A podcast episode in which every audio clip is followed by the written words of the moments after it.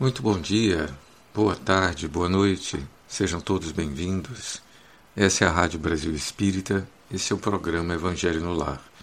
Abraço vocês que agora chegam até nós, agradecendo a audiência e pedindo que fiquem em paz, rogando a Deus, nosso Pai, que a todos nos acolham. O programa Evangelho no Lar é uma iniciativa dos trabalhadores da Rádio Brasil Espírita Rádio Brasil Espírito é uma rádio de internet. Ela chega até você através dos dispositivos de podcast. Sim, esse é um podcast, um daqueles programas que é feito antecipadamente, com todo carinho, para que você possa escutar nos seus momentos de tranquilidade. Na verdade, em qualquer momento, onde quer que você se encontre. Você liga o seu Spotify, o seu Amazon Music ou o Deezer ou mesmo o aplicativo que se encontra disponível no rbe.com.br, que é o site da Rádio Brasil Espírita. Ou você pode assistir diretamente pelo site da Rádio Brasil Espírita. Então receba o nosso abraço fraterno, receba o nosso carinho, o nosso convite respeitoso para que juntos, nos próximos minutos, reflitamos em torno do Evangelho segundo o Espiritismo. Eu sou Josael Bruno, estou aqui sob o convite e a coordenação do Márcio Eduardo, que é o meu coordenador, a quem aqui respeitosamente peço a Deus que abençoe e proteja. É, meu carinho, é, Márcio, onde quer que você se encontre, meu abraço fraterno. Você continue firme e forte. Enquanto nós vamos aqui fazendo um pouco da nossa parte. Meu convite a você que me escuta nesse instante é permanecer os próximos minutos para que possamos fazer nossas leituras e reflexões em torno do Evangelho segundo o Espiritismo. Você que chegou até aqui, fique mais um pouco. Vai ser interessante.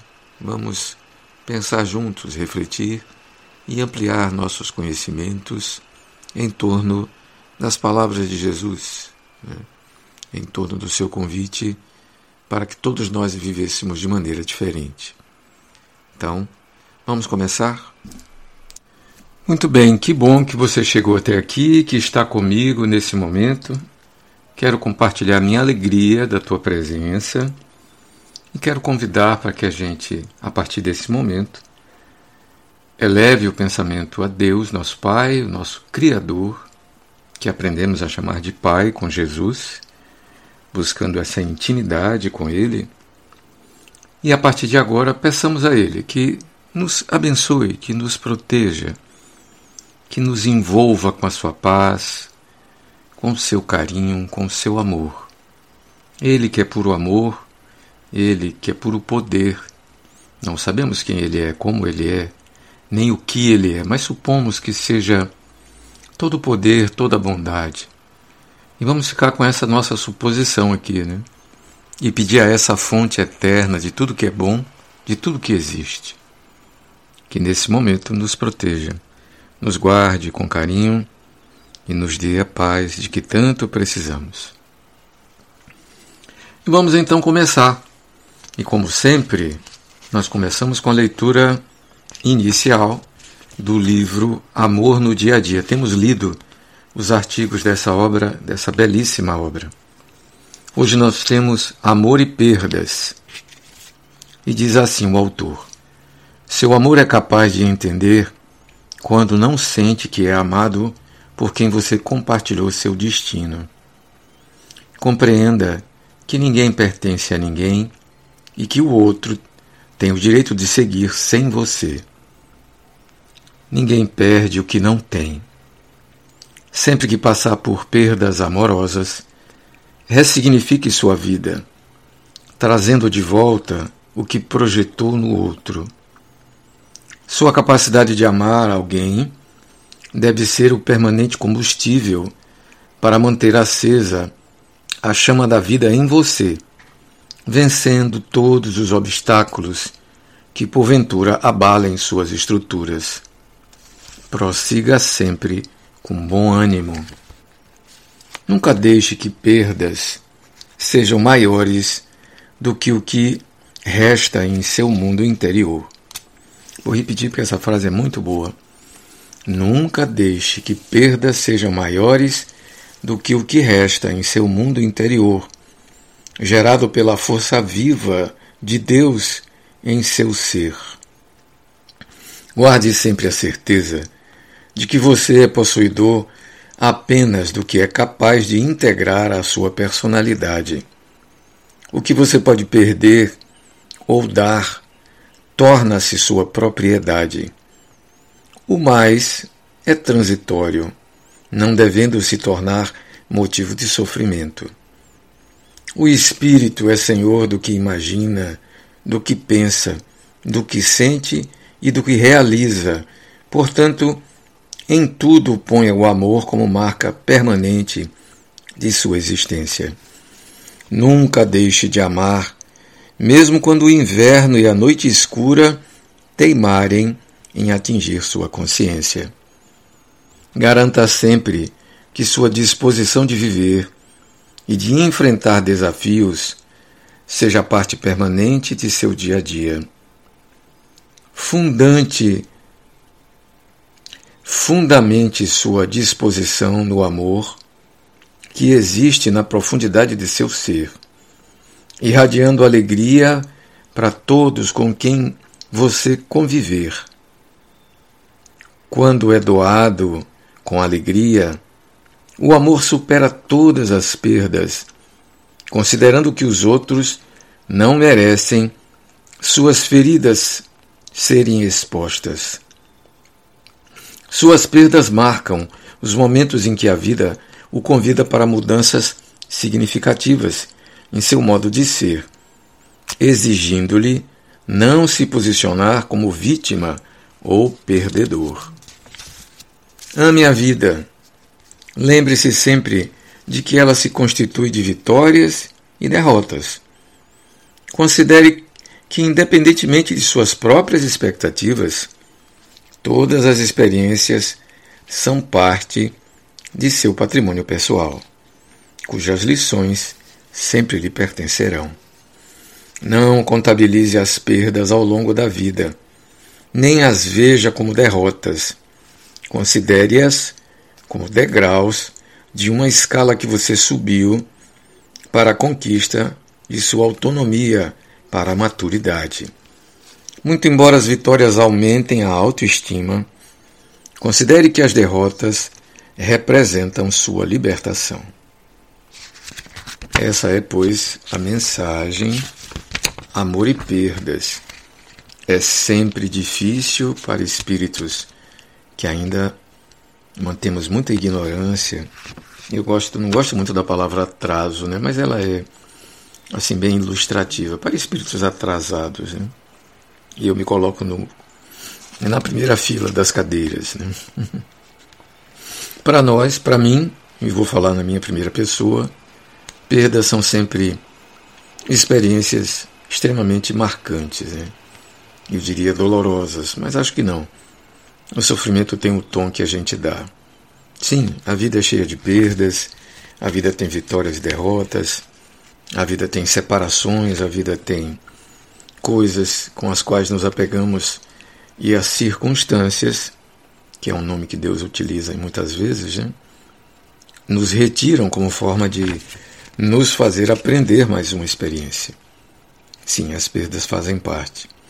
E aprender a lidar com elas, dar um novo significado, compreender a sua lição naquele instante, entender a impermanência, né?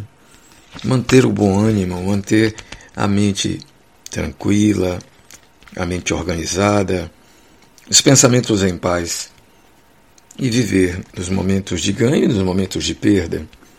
Viver em paz, viver com serenidade. Né?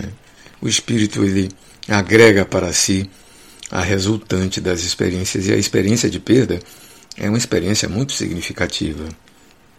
E aí ele traz o amor, né? não deixe de amar mesmo no inverno, mesmo na noite escura, ou seja, mesmo diante da perda, recorra à sua capacidade de amar. Né? Você não perde essa capacidade e ela pode ser exatamente aquilo que vai lhe deixar em paz, a sua âncora ou o seu esteio no momento da borrasca, digamos assim. Né? Você deve doar seu amor apesar das perdas e durante as perdas e por causa das perdas. Né? As pessoas não merecem ver as suas feridas expostas como deixam aqui. Não merece que suas feridas sejam expostas.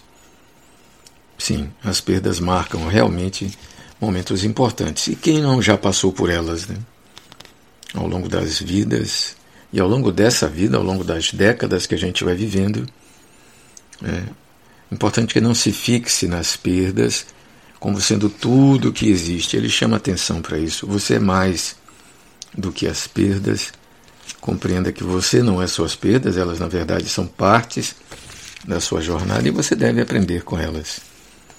Sim, independente das suas expectativas, às vezes as experiências lhe trazem lições de desapego diante de patrimônios, diante de situações, circunstâncias, cargos, postos e até mesmo recursos materiais. É. Elas são lições importantes para que você adquira até maturidade para saber lidar com elas. É sempre importante. Então ficamos com essa mensagem por aqui. Vamos agora para o nosso Evangelho. Lembrando que a gente já chegou no capítulo 13. Na verdade, acabamos de chegar no último artigo do capítulo 13, que é o artigo 20. Né? A gente vinha vindo a beneficência, nós vimos a piedade, nós vimos os órfãos, entendendo que esse capítulo, sua principal proposta, pelo menos até agora, com todas as mensagens dos Espíritos e com as falas de Kardec em torno do Evangelho de Mateus, é em torno da caridade. Hoje a gente vai falar pouco porque o artigo é pequenininho, é curto, a gente já vai entrar no próximo capítulo, 12, melhor, 14, né? A gente pode ler até o início dele, mas por enquanto vamos fechar o décimo terceiro. O décimo terceiro, caridade humilde, ou seja, que a sua vossa mão esquerda, que a sua mão esquerda não veja o que faz a vossa mão direita, né? Aquela história da dicotomia do bem e do mal, levando-nos a perceber que a gente tem um lado sombra e tem um lado egoísta, tem um lado orgulhoso, fruto das muitas experiências do passado que nós ainda não ressignificamos, das quais ainda há muito que aprender, algumas das quais a gente repete. Seja humilde durante a caridade, essa é a lição principal. Sim, é preciso ter humildade, é preciso encarar as dificuldades, mas, sobretudo, quando você se colocar na condição de benfeitor de alguém, faça a caridade humilde. Auxilie sem chamar alarde. Não chame para você holofotes, e quando você fizer isso, a advertência de Jesus, corroborada pelos Espíritos aqui durante todo esse capítulo, é: você perdeu o valor mais importante. Né? Você preferiu o holofote ao benefício que a caridade poderia lhe trazer. Que pena. Né? Aprenda que para fazer o bem você não precisa humilhar ninguém, você não precisa se exaltar, você não precisa soltar fogos, publicar nas redes sociais, para que todos vejam quanto você é generoso. A generosidade verdadeira, ela é simples, ela é humilde, ela é oculta. Né? Procure aquele que está sofrendo sem precisar se projetar, sem sequer aguardar um muito obrigado, uma recompensa, porque não é para isso, não é com esse propósito que deve ser feito. E mesmo que você faça assim, né, esse benefício nunca se perde, mas ele poderia ser muito mais útil para você, para as pessoas à sua volta. Né? Não humilhe, não espezinhe, não, não é, coloque o outro abaixo de você como se você fosse o Todo-Poderoso e que você vai ali para salvar. Né? Saia dessa posição, que é muito mais orgulho do que beneficência. Mas né, ele ressalva: o bem não se perde. É, você pode não ter aproveitado todo o benefício de, por exemplo, ouvir as orações e a gratidão verdadeira que parte do coração daquele que foi de fato alvo do seu benefício. Você, na verdade, vai desfrutar apenas daquele momento de é, suposta superioridade aos olhos dos outros, né? esquecendo que todos nós, no ciclo da vida, nos alternamos nessas condições. Mas não é nem por isso, é porque a alegria de servir deve vir do coração tranquilo e não do coração orgulhoso. E talvez por outros e muitos motivos. Né? É preciso que a gente se torne generoso verdadeiramente, não orgulhoso através da generosidade. Muito bem. Então chegamos ao último artigo, que é o artigo 20, que é um pequeno artigo de São Luís. Na verdade, é uma resposta que São Luís dá a uma, a uma pergunta que lhe é feita. O artigo chama-se Beneficência Exclusiva. E os autores perguntam a São Luís: é acertada a beneficência quando praticada exclusivamente entre pessoas da mesma opinião, da mesma crença ou do mesmo partido? Olha o que, que São Luís responde. Não, porquanto precisamente o espírito de seita e de partido é o que precisa ser abolido, visto que são irmãos todos os homens. O verdadeiro cristão vê somente irmãos em seus semelhantes e não procura saber, antes de socorrer o necessitado, qual a sua crença ou qual a sua opinião, seja sobre o que for. Obedeceria o cristão, porventura, ao preceito de Jesus Cristo, quando, segundo o qual devemos amar os nossos inimigos, sem, se, se repelisse o desgraçado por professar uma crença diferente da sua? Socorra-o, portanto, sem lhe pedir qualquer consciência, sem lhe pedir contas à consciência. Pois se for um inimigo da religião, esse será o meio de conseguir que ele a ame. Repelindo-a, faria que a odiasse. Uma belíssima resposta de São Luís, Paris, 1860, que traz luz sobre essa questão. É interessante, né? É interessante porque, em geral, e isso a gente pode trazer para as fileiras espíritas. Vou ampliar um pouco mais para as fileiras cristãs, não apenas a cristã católica romana, mas as cristãs católicas de todos os matizes. E vou ampliar mais ainda para todos os cristãos católicos e não católicos. Né? Hoje no Brasil, que a gente chama de o contingente de evangélicos, que na verdade são as igrejas reformadas, que meio que perderam a referência. Né? os pentecostais né? e as muitas igrejas que pululam hoje pelo Brasil e que parecem terem perdido a referência inicial com a reforma protestante lá para trás de Martim Lutero, de Calvino e de tudo mais, e que viraram quase que empresas cujo propósito é ampliar o número dos seus seguidores, muitas vezes, e aqui não vai nenhuma crítica, mas com o objetivo de é, ganhar dinheiro, né? Sem nenhuma crítica, mas já tendo, tendo crítica, sem dúvida. Porque não se deve se sobreviver da palavra, já dizia o próprio mestre, na é, de graça que de graça recebeste, né? e de pregai, é, dizendo que o reino dos céus está próximo. Entretanto, né, todas as igrejas, quase todas as igrejas cristãs, graças a Deus, o Espiritismo escolheu um caminho diferente, pelo menos a maioria dos espíritas, de não viver nas expensas da fé, de não criar um, é, um grupo exclusivo de pessoas dedicadas a falar do Espiritismo e sobreviver disso. A figura de Chico Xavier, a figura de, de Divaldo Franco, as figuras das médiums famosas, Ivone e tudo mais, Hilda Gama, serviram para sedimentar. E os grandes líderes do movimento, de um modo geral, e nesse ponto é importante destacar o papel da FEB ao longo da história, serviram para sedimentar um jeito espírita de divulgação, de propagação, que é não ganhar dinheiro com a divulgação do Espiritismo, não formar um contingente de pastores, né, de uh, sacerdotes espíritas, pelo contrário, de repelir essa ideia. O trabalho é gratuito, quem quiser se tornar palestrante, divulgador da doutrina, o faça com as suas próprias expensas. Né?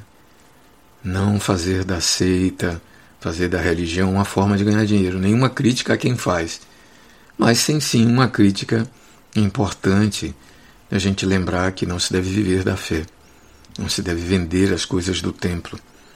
Cristo repelia aqueles que viviam das vendas, até de objetos, de coisas utilizadas para sacrifício entre a época, a sua época, entre os judeus. Nenhuma fala sobre Cristo em relação ao cristianismo, até porque o Cristo não era cristão, né? É sempre bom lembrar disso. Ele era judeu. As suas críticas eram contra as práticas judaicas, mas que a gente pode tranquilamente associar com as práticas cristãs. Né? O cristianismo ele trilhou por esse caminho quando ele se fundamentou, se estruturou, quando se tornou uma seita, quando criou a seita de padres, sacerdotes, e eles passaram a viver disso. Né? É um caminho histórico que nós, ao olharmos para ele agora subindo em seus ombros, sem nenhuma crítica, mas também com crítica para a gente olhar para nós e dar um significado novo. Né? Sim, é importante que a gente não repita os erros do passado e não é, justifique ações atuais. Né? A mediunidade deve ser gratuita, o trabalho de passes deve ser gratuito, deve-se pedir doações, sim. Mas se pudermos transformar as nossas casas numa autonomia, um grupo que se cotize e mantenha a casa, um grupo que convença pessoas a participarem também dos custos por meio de cotas, por meio de contribuições, mas o melhor mesmo é que a casa se torne autônoma, vivendo no mundo capitalista, que ela possa gerar recursos por meio de editoras, por meio de livrarias, por meio de geração de bens e serviços à comunidade, e da qual possa auferir recursos que mantenha as suas atividades. Muitas casas inteligentemente administradas seguiram esses caminhos. Sim, as histórias que sabemos de Divaldo, né, das casas espíritas de grande porte no Brasil inteiro, das federações, elas criaram mecanismos, mecanismos legais, mecanismos honestos para gerarem seus recursos. Ou então tem grupo de pessoas dedicadas que mantém a água, a luz, os IPTUs, né, as taxas necessárias para a sobrevivência em dias. Sim, não devemos mercantilizar. E é possível, sim. É, é possível, com inteligência, com administração, com estratégia, encontrar meios e modos. Por exemplo, essa rádio que você escuta agora, a Rádio Brasil Espírita, ela é mantida por um hall, um hall de voluntários. É. Se você mesmo quiser colaborar, acesse o site, lá tem um Pix, a partir do qual é possível colaborar com a manutenção da da divulgação que essa rádio faz. Jamais cobrar, né? Você vai no centro espírita, você tem o acolhimento, você tem o atendimento, você tem o passe, você tem a desobsessão, você tem os grupos de estudo, tem o trabalho com crianças e você é convidado a se somar. Geralmente tem algum tipo de distribuição de sopa, de farnéis, de cesta básicas a comunidades carentes. E aí se você quiser, você é convidado a se juntar a eles. Né? Aqui a, a fala de São Luís é com relação àquela beneficência, e a pergunta é essa, voltada exclusivamente para os da mesma seita, os do mesmo partido. Repare que ele utiliza a expressão partido. Né? Não fala aqui de é, a agremiação partidária de natureza política, não partido, uma parte, né? uma parte da sociedade, que você pode entender, por exemplo, como um grupo de, é, de atividades esportivas. É um partido. Né? Um grupo de pessoas que se associam para, sei lá, jogar truco, jogar cartas. Um grupo de amigos, eu conheço alguns amigos que se juntam exclusivamente para viajar. Eles gostam de viajar, viajar o mundo inteiro. São pessoas abastadas, têm dinheiro, e eles gostam de viajar juntos porque eles são muito felizes quando estão juntos, eles se divertem, eles gostam das mesmas coisas, dos mesmos restaurantes, se vestem até de modo parecido. E esse grupo resolveu adotar uma família. Sim, eles se juntam e eles dividem as despesas e eles pagam a água, a luz, né? eles pagam as roupas, o colégio das crianças. Eles se tornaram padrinhos. E eu soube recentemente que eles aumentaram isso, porque um dos seus membros da família casou e teve filhos, e eles começaram a ajudar, ajudar como se fossem avós da criança que nasceu. Então, sim, é uma espécie de partido. Eles são. Eles não se identificam, mas é, parece que é grupo de sete, grupo de oito. E teve um deles, né, uma pessoa mais piedosa, que disse: Eu vou ajudar, eu, se eu ajudo também, o outro ajudo, e agora eles cuidam. Né? São essas conexões que, na verdade, de amigos que se perpetuam além da vida e antes da vida material, e que se tornam benfeitores. É um elo entre eles, é uma confiança mútua. E sim, é um partido. Ah, eles podem ajudar uns aos outros, como fiquei sabendo, por exemplo, fazem os maçons. Maçom ajuda maçom. Né? Maçom colabora entre si, embora eu não seja. Né? Sim, eles fazem. É uma crítica em relação a isso? Não.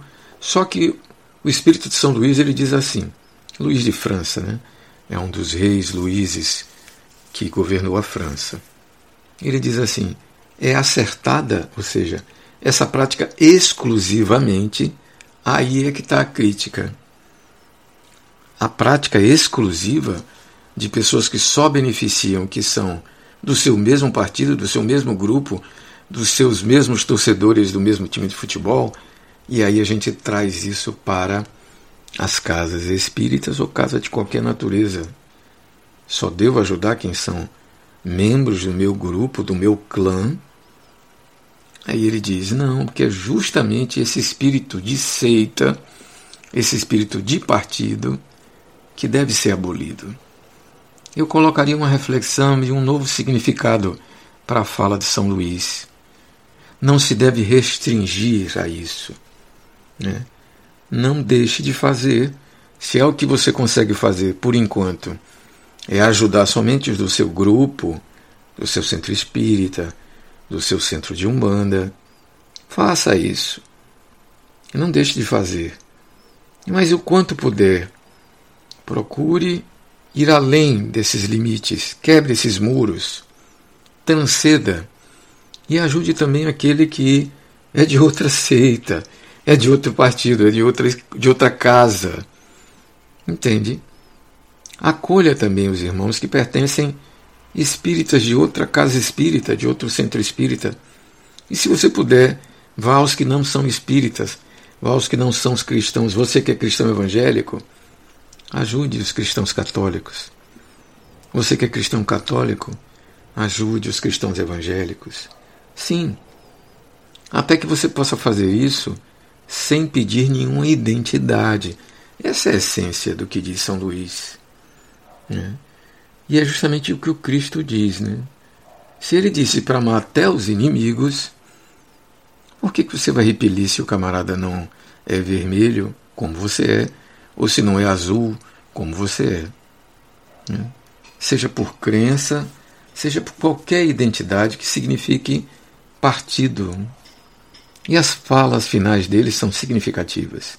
Socorra-o, portanto, sem lhe pedir contas à consciência.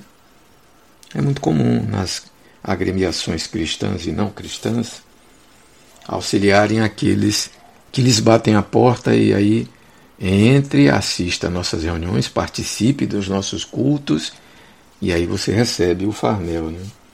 Eu sempre fiz críticas a isso a um grupo que eu participo, que eu colaboro e que distribui mensalmente um número X de feiras a um grupo de pessoas que eles já assistem há muito tempo. Eu sempre critiquei, dizendo assim: gente, não precisa cobrar deles que eles assistam às nossas reuniões para receber o farnel. Não. Ah, mas assim eles aprendem, a gente dá dois farnéis, dá o farnel do corpo e o farnel do espírito. O farnel do espírito que você está chamando é doutrinação. Você está querendo que ele se torne espírita e praticamente está cobrando isso para que eles recebam o farnel. Isso é um equívoco. Esse farnel do espírito que você está falando não deve ter preço. ele deve ser oferecido para quem queira. Né? A pessoa às vezes está ali só para receber o farnel do corpo, sem nenhum compromisso com a sua fala. O que você está fazendo é exatamente o contrário que Jesus nos diz. Né? Mas não deixe de fazer se isso lhe faz feliz, né? até que você descubra que o bem deve ser feito, todo o bem, toda a generosidade, de modo desinteressado. Ficamos por aqui hoje.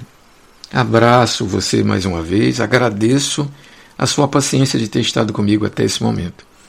E rogo a Deus, nosso Pai, implorando para que Ele nos proteja, nos abençoe e permaneça conosco. Fiquem todos com Deus. Jesus nos abençoe. Paz em nossos corações.